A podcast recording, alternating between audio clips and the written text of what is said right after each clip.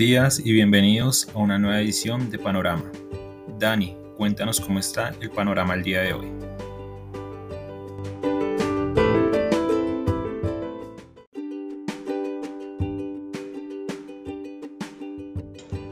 Muy buenos días a los seguidores del podcast Panorama de Global Securities hoy.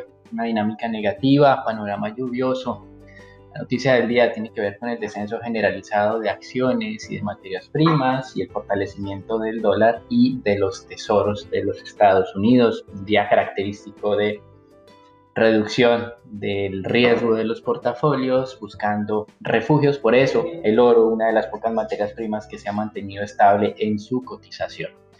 Con respecto al mercado accionario, ayer también descendió los Estados Unidos, segunda jornada consecutiva, en esta ocasión fue un 1% más o menos, Standard Poor's 500 en 4.400 puntos, nuevamente los descensos liderados por temas de sector de tecnología y de materias primas.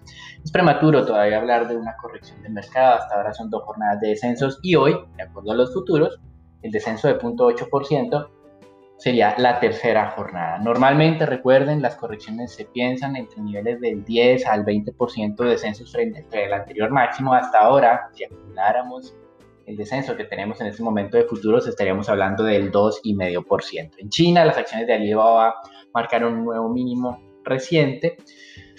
Luego de anuncios o advertencias de Tencent a sus accionistas, está en la competencia de Alibaba, de mm, que se pueden venir reducciones, más bien ajustes adicionales regulatorios por parte de las autoridades o por parte del Partido Comunista. Y las firmas automotrices continúan anunciando eh, suspensiones temporales en algunas plantas. La primera fue Toyota, todas sus plantas japonesas estarán suspendidas por algunos días del próximo mes. También medidas similares estarían ocurriendo en Volkswagen y Stellantis. Mientras tanto, en divisas, hoy dólar retoma la tendencia alcista generalizada, se valoriza el 0.2% en promedio frente a otras monedas reserva y el 0.6% con respecto a una canasta de monedas de América Latina. Y con respecto a las materias primas, el petróleo rompió el soporte de los 69 dólares para el barril del Brent y aceleró las caídas. Esta mañana amanece en los 66 dólares con 40 centavos, como mencionábamos en la introducción. El único que se ha mantenido fuerte es el oro, con niveles de muy cercanos a los 1.800 dólares la onza Troy. La OPEP informó que el cumplimiento de recortes de eh, producción de la organización es del 109 o fue del 109 109% en el mes de julio. Y además Arabia Saudita estaría dudando de eh, desplegar el siguiente o la siguiente incremento de producción pactado por parte del grupo, teniendo en cuenta pues lo que se ha venido hablando de las desaceleraciones de la demanda en el mes de agosto y septiembre asociados a la variante Delta y a las medidas fuertes implementadas por parte de China para contener la pandemia que ya está mostrando obviamente sus resultados. Y en renta fija pues se valorizan los tesoros, descienden cerca de tres puntos básicos frente a la apertura de ayer. Ayer había, hablábamos del 1,27, hoy estamos hablando del 1,24%. Goldman Sachs redujo su pronóstico de crecimiento para Estados Unidos moderadamente por este tema de la variante Delta, las presiones inflacionarias, etcétera, etcétera. Estados Unidos ya no crecería de acuerdo a Goldman Sachs el 6.4%, sino el 6%. Es una, un ajuste fino en los pronósticos. Hasta aquí el reporte internacional. Recuerden, una jornada que está comenzando muy débil en el mundo en general y que pues puede transmitirse también hacia los mercados de América Latina.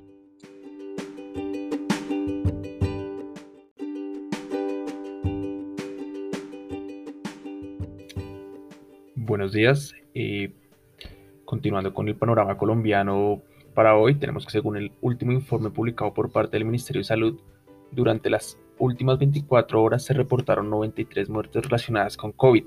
Sin embargo, todas estas muertes corresponden a días anteriores. Y así continuamos con una baja en el número de muertes eh, registrada. A la fecha, eh, Colombia registra 123.000 781 fallecidos y el número de contagiados aumentó en 3.154 nuevos casos.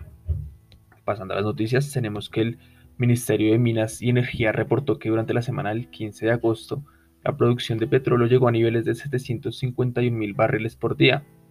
Cabe destacar que esta cifra no se veía desde abril de, de este año, antes de que iniciara el paro nacional. El ministro también señaló que pese a que la producción de hidrocarburos y minerales ha sido menor a la esperada, el recaudo por regalías de este, sector alcanzó los 4,1 billones de pesos, logrando así que se, se logrará superar la meta que tenían para este periodo. También explicó que esto se debe a que se han visto beneficiados por un alto precio promedio del barril y un alto, alto nivel de, en la tasa de, cambio. Por, por, otra parte, tenemos que, según el Ministerio de Hacienda, eh, la deuda bruta del Gobierno Nacional Central continuó aumentando y a corte de julio alcanzó los 690 billones de pesos, equivalente al 63% del PIB proyectado para este año. La cifra reportada durante este mes fue de 2,12% mayor a la de junio y 15% mayor a la, de, a la registrada en julio del año pasado. Ante este aumento, los expertos consideran que es normal, eh, es normal en medio de, de un proceso de recuperación, además de que señalan que los incrementos en la tasa de cambio son un factor que ha afectado esta deuda. Por último, tenemos que Camacol reveló que el sector edificador continúa registrando un desempeño positivo, donde el número de viviendas vendidas en la primera parte del año es de 133.419 unidades, incrementando un 38,2% frente al mismo periodo durante 2020. Este incremento es una muestra de que la confianza a la compra, a la compra de vivienda se está recuperando a un ritmo sólido. Eso es todo por el panorama nacional. Los dejo con Sharon, nos va a dar panorama en renta variable. Gracias.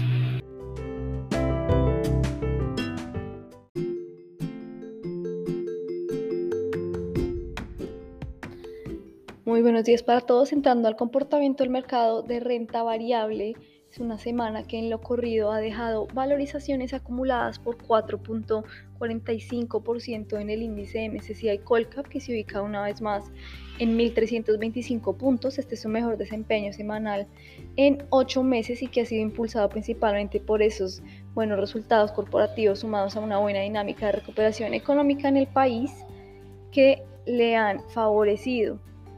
También hemos visto una reactivación importante en los volúmenes de negociación. El día de ayer se negociaron 185 mil millones de pesos, siendo Ecopetrol la especie más transada con 51 mil millones de pesos. La que más subió fue Nutresa con un avance de 4.69% y la que más cayó ETB con retrocesos por 1.75%. Por el lado de noticias tenemos que Standard Poor's mantuvo la calificación crediticia de Ecopetrol con perspectiva estable en W+. La calificadora resaltó la importancia estratégica de la compañía para el país y los beneficios de ser un negocio integrado, lo cual le ha permitido capturar oportunidades a lo largo de su cadena de valor a pesar de los impactos de la pandemia. También señaló que el establecimiento de metas de descarbonización y la adquisición de ISA representan un avance en la transición energética del grupo, permitiendo así la diversificación hacia un negocio regulado y predecible como lo es la transmisión de energía. Tenemos también a Corfi Colombiana, donde la ANLA, la Autoridad de Licencias Ambientales, otorgó la viabilidad para el proyecto 4G Mulalo Lavo Guerrero, en el cual Corfi Colombiana tiene una participación del 100%, la obtención de esta licencia ambiental era el único requisito pendiente para poder iniciar la ejecución de la obra, que debería adelantarse entonces en su eh, calendario de inicio, ahora que ya cuenta con dicha licencia.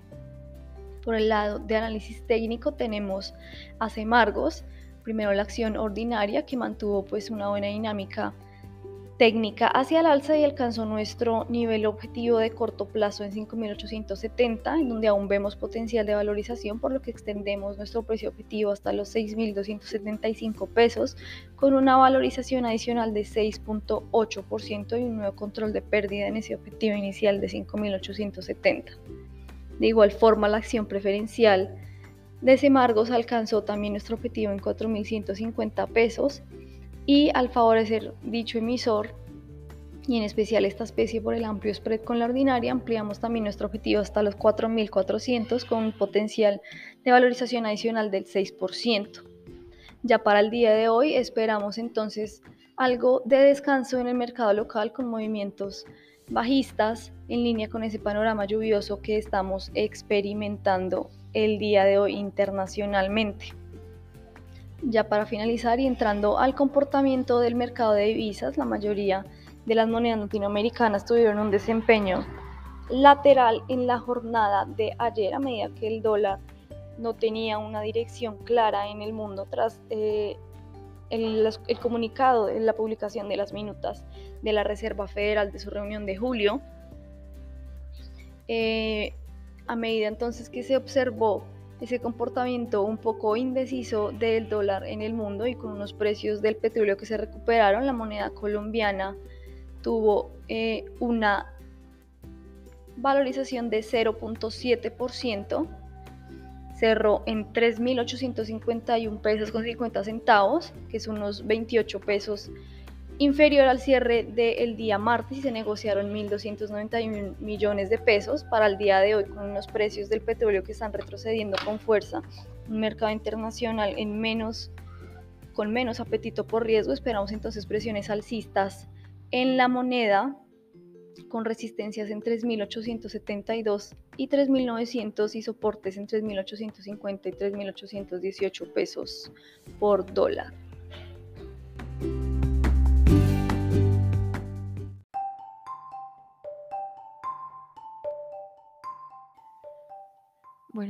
Durante la jornada ayer, la curva de fija se desvalorizó 4,78 puntos básicos en promedio debido a la oferta de títulos por parte de agentes locales que, aunque algunos inversionistas institucionales estuvieron interesados en el segmento largo de la curva, el mercado también estuvo reaccionando a la publicación de las minutas de la Fed. La curva TES-UR se valorizó 3,90 puntos básicos en promedio por la demanda por parte de inversionistas extranjeros interesados en el segmento medio de la curva. En el mercado se negociaron 2,6 billones de pesos distribuidos en 1,9 billones para el CEN y 0,7 billones para MasterTrader. Con respecto a la deuda privada se negociaron 930.649 millones de pesos. La Nación colocó TES VR durante la jornada de ayer por 525.181 millones de pesos.